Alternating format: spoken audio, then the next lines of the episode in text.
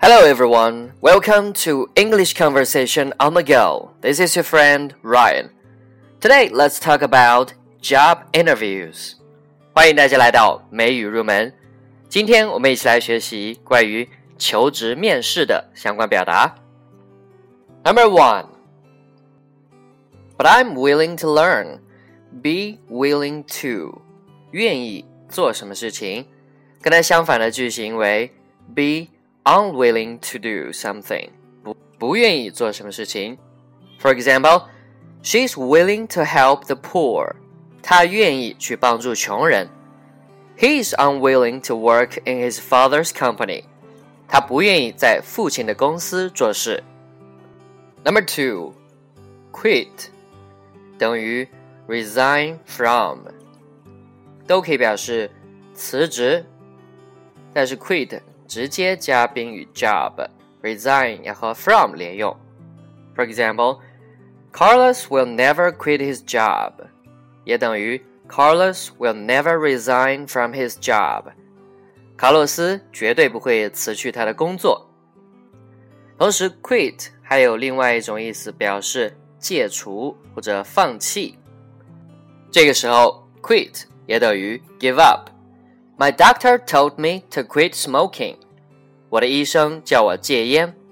也可以说，My doctor told me to give up smoking。Number three, you'll get an annual leave of seven days。这里的 leave 表示休假、假期的意思。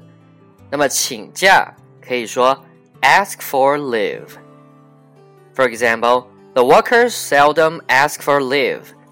那些员工很少请假。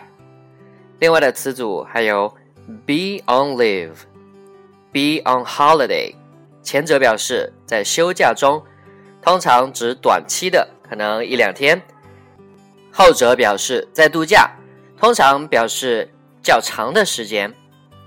For instance, the soldiers are on leave。那些士兵正在休假中。They're on holiday in Hawaii. 他们正在夏威夷度假。